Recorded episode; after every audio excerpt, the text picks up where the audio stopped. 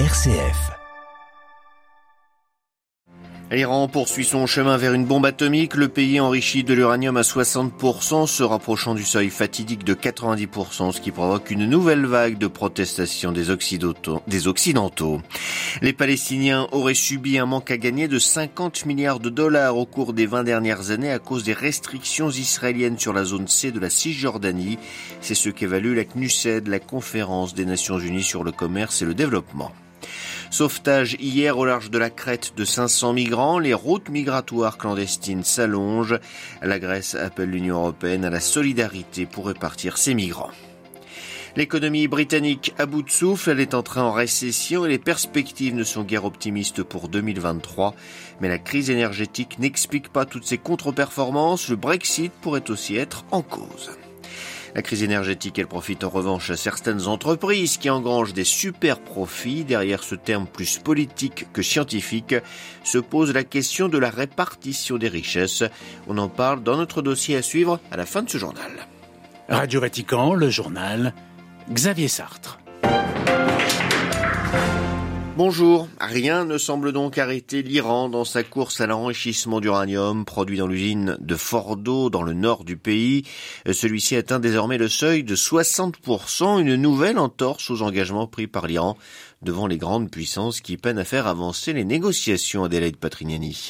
Oui, Xavier, ce seuil de 60% dépasse largement celui de 3,67% fixé par l'accord de 2015 entre Téhéran et les Occidentaux sur le programme nucléaire iranien, accord visant à empêcher l'Iran de se doter de l'arme atomique. 60%, ça se rapproche aussi du seuil de 90% nécessaire pour produire une bombe nucléaire. L'Iran produisait déjà de l'uranium enrichi à 60% dans son usine de Natanz et dans l'usine de de Fordo, les autorités devraient bientôt remplacer plus de 1000 centrifugeuses avec des modèles dix fois plus rapides et puissants. Cette accélération du programme nucléaire iranien arrive en réponse à la récente résolution du Conseil des gouverneurs de l'AIEA. Jeudi dernier, les États-Unis, la France, la Grande-Bretagne et l'Allemagne avaient condamné l'Iran et exigé une plus grande coopération. Du coup, les Occidentaux s'inquiètent. Hier, un porte-parole de la Maison-Blanche a exprimé la profonde préoccupation des États-Unis et dans une déclaration commune, la France, l'Allemagne et le Royaume-Uni ont condamné ce qui vide l'accord sur le nucléaire de 2015 de son contenu. Les négociations démarrées en avril 2021 à Vienne sont donc à nouveau bloquées, et cela dans un contexte de crise politique en Iran confronté à d'importantes manifestations depuis deux mois. Adélaïde Patrignani. La Turquie fait fi des avertissements américains et russes. Elle poursuit ses attaques contre les groupes armés kurdes présents dans le nord de la Syrie. L'artillerie a bombardé hier soir des positions à Kobané, bastion des YPG. Un peu plus tôt, ce sont des drones qui ont attaqué une base conjointe des forces kurdes et de la coalition internationale anti-djihadiste au nord d'Assaké. Le président turc menace toujours d'intervenir au sol pour éliminer les terroristes, a-t-il déclaré. Double attentat ce matin à Jérusalem. Selon un premier bilan, une personne est décédée des suites de ses blessures et au moins 14 autres ont été blessés. La première explosion a lieu à un arrêt de bus à la sortie de la ville. La seconde à une autre station. Elle a détruit un autocar. On reste dans la région avec le dernier rapport de la conférence des Nations Unies sur le commerce et le développement, la CNUSED. Le document estime que la politique de restriction israélienne au développement dans la zone C, selon le découpage des accords d'Oslo, a coûté 50 milliards de dollars de pertes économiques aux Palestiniens entre 2000 et 2020, soit 2 milliards et demi de dollars par an. Or, cette zone C représente 60% de la Cisjordanie et abrite la majorité des ressources naturelles, ce qui en fait une région vitale pour un futur hypothétique État palestinien. Les détails à Jérusalem de Valérie Ferron.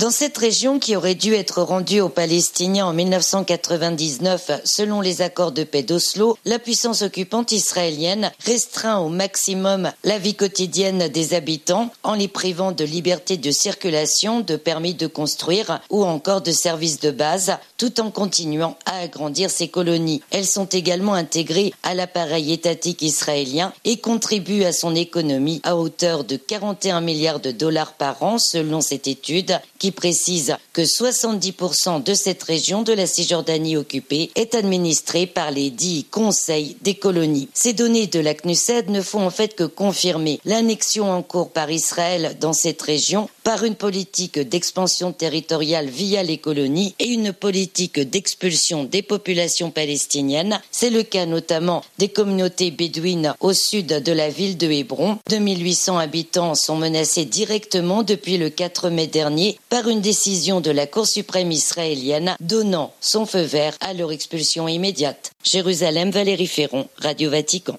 La Crimée atteinte par des drones ukrainiens hier, ces attaques n'ont pas provoqué de grands dommages, affirment les autorités locales du territoire annexé par la Russie en 2014.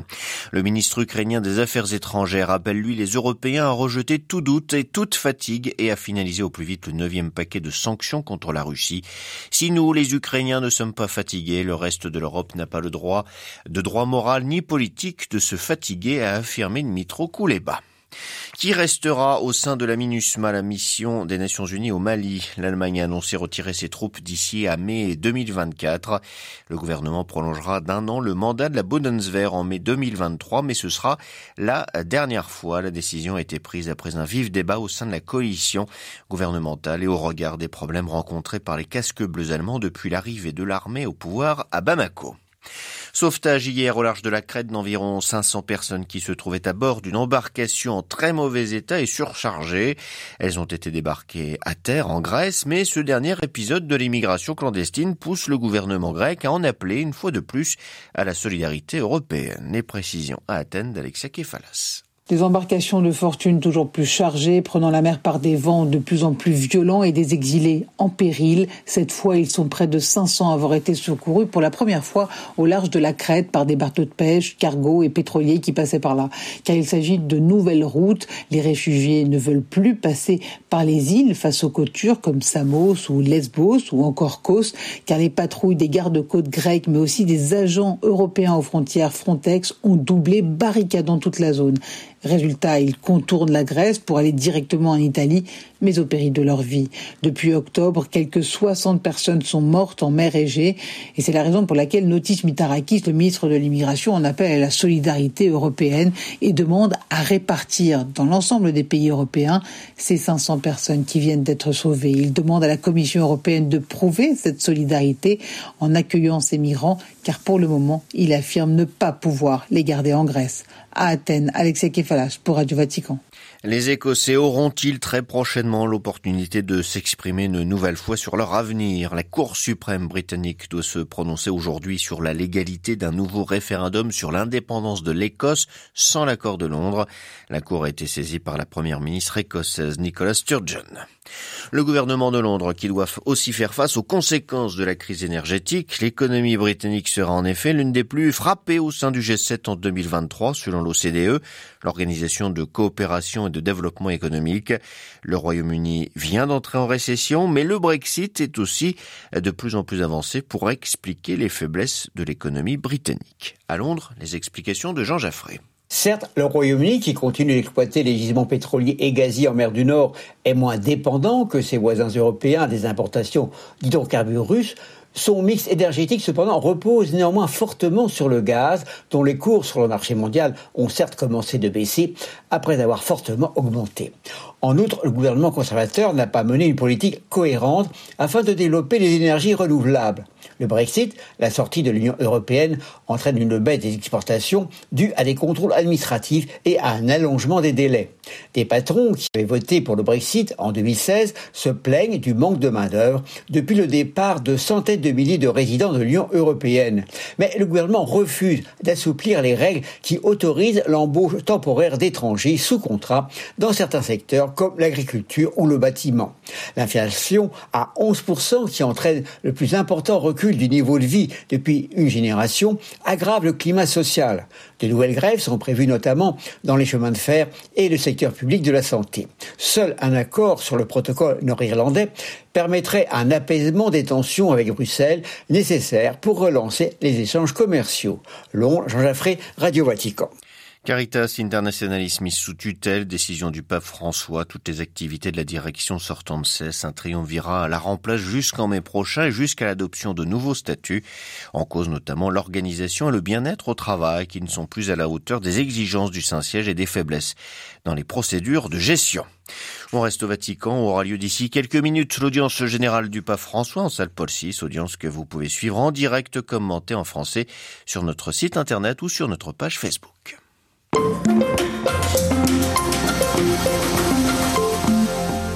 Le débat sur les super profits ressurgit et agite les classes politiques de tous bords en Europe, conséquence de la guerre en Ukraine et de l'augmentation des prix de l'énergie par les géants du secteur. Ce terme, davantage politique que scientifique, revient dans le débat public pour appuyer notamment la création d'une taxe sur les bénéfices records des majors de l'énergie. Le mode de calcul des profits exceptionnels et l'efficacité de la méthode posent en effet question, même si dans l'opinion publique ces bénéfices records liés à un facteur exogène sont mal perçus, car le pouvoir d'achat n'augmente pas de façon concomitante.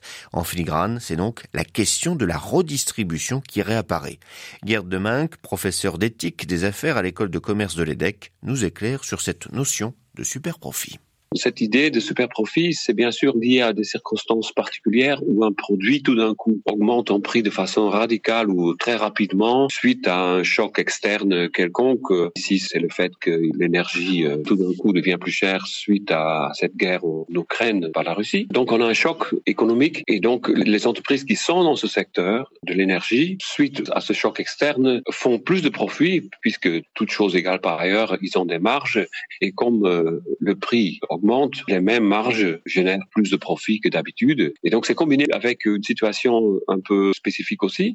Il y a très peu d'élasticité de prix. C'est-à-dire que les consommateurs n'ont pas tout de suite une alternative. On achète du gaz, l'électricité, du carburant, et tout d'un coup, quand les prix augmentent, on n'a pas tout de suite une possibilité de changer très rapidement nos habitudes ou notre niveau de consommation. Bien sûr, on a un petit peu d'élasticité. Tout le monde baisse le chauffage, utilise moins la voiture, etc.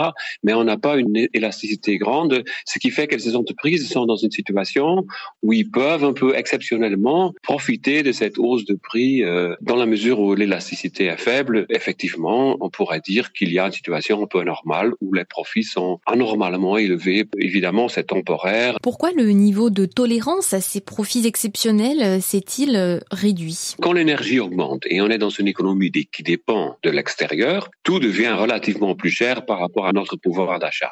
Si le prix de l'énergie augmente beaucoup, l'économie française, donc les consommateurs français sont en moyenne plus pauvres par rapport à la situation antérieure. On doit diminuer un petit peu notre euh, niveau de vie. C'est inéluctable étant donné la situation des ressources naturelles qu'on va bien devoir accepter cette situation de la rareté relative de certaines ressources. Maintenant, évidemment, quand l'économie en général, la population a une situation d'appauvrissement euh, général, la question est comment répartir cette situation, cet appauvrissement sur la population est-ce que c'est acceptable que quelques actionnaires s'enrichissent tandis que la grande partie de la population a une baisse relative de pouvoir d'achat? C'est bien sûr un problème de justice distributive. Il faut bien à un moment donné que les pouvoirs publics aient des ressources et il faut bien taxer quelque part. Donc euh, effectivement, c'est ce problème d'optimisation fiscale des grandes entreprises.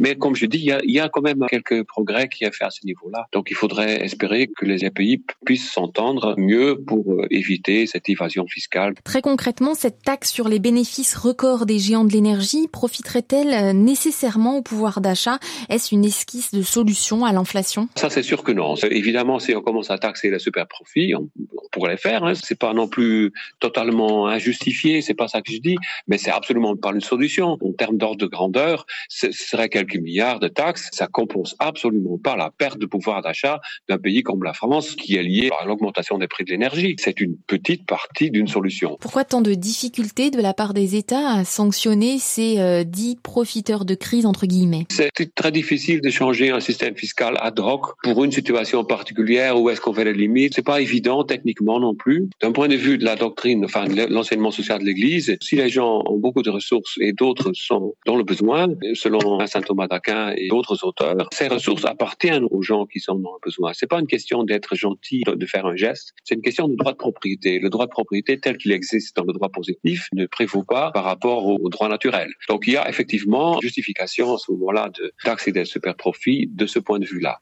Interrogé par Delphine Allaire, de professeur d'éthique des affaires à l'EDEC, était ce matin l'invité de Radio Vatican.